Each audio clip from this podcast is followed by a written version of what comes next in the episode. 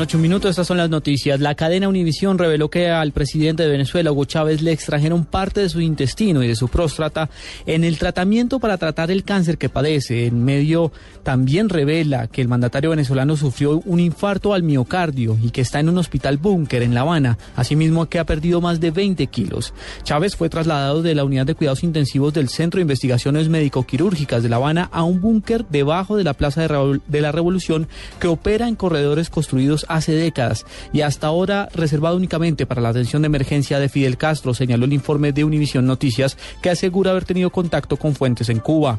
El medio de comunicación estadounidense en español informó que el presidente Chávez continúa en estado crítico y padece problemas respiratorios, además que sufrió un infarto durante la prolongada operación en, en la que se le extrajo parte del intestino y la próstata. El texto está firmado por el periodista de Univisión Carlos Ocando, que realizó una investigación bajo el título Los secretos de Chávez en La Habana.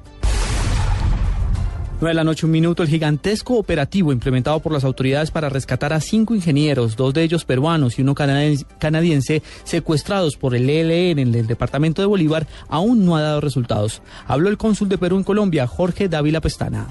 Realmente eh, que el operativo ojalá tenga éxito. Eh, el, el, coronel Bustillo Barraza me ha informado que es un operativo que están cercando a los secuestradores y que realmente demos con el éxito y el rescate y la liberación de nuestros conciudadanos. 9 de la noche, dos minutos. A esta hora se presentan fuertes operativos del ejército en los departamentos del Caquetá y Guaviare. El reporte con Eduardo Árdila.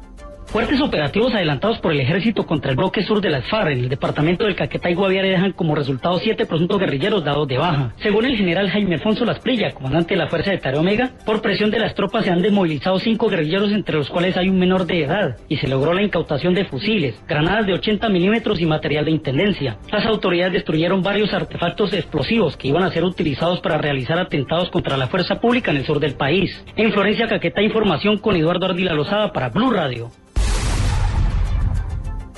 9 de la noche, dos minutos. El exdirector de la Dirección Nacional de Estupefacientes, Carlos Albornoz, se negó a aceptar los ocho cargos que la Fiscalía le imputó como parte del proceso que se adelanta en su contra por la presunta entrega irregular de millonarios bienes incautados al narcotráfico a particulares para que estos los administraran. Julián Calderón.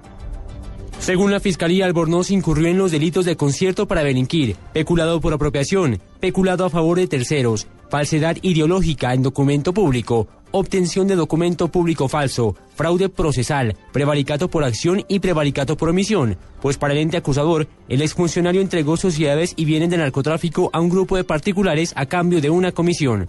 Ante estos cargos, el exdirector de la Dirección Nacional de Superfacientes se declaró inocente. El fiscal del caso presentó todos los registros de los bienes incautados a los carteles de narcotráfico que presuntamente fueron entregados de manera irregular al agente liquidador Camilo Bula Galeano para que los administrara. Por esta acción, la Fiscalía estima que se le causó a la Nación un detrimento patrimonial superior a los 25 mil millones de pesos. La audiencia fue reprogramada para el próximo lunes y se espera que la Fiscalía solicite al juez la medida de aseguramiento preventiva contra el exdirector de la Dirección Nacional de Estupefacientes, Julián Calderón, Blue Radio. 9 de la noche, tres minutos. El gobierno nacional no oculta su preocupación por las consecuencias que pueda traer para la economía del país la revaluación del dólar y la caída de la industria. Esto al reconocer que estas dos iniciativas pues han golpeado duramente los procesos económicos del gobierno. El presidente Juan Manuel Santos aseguró que el gobierno está listo para tomar las medidas necesarias con el Banco de la República para evitar cualquier golpe a la economía nacional.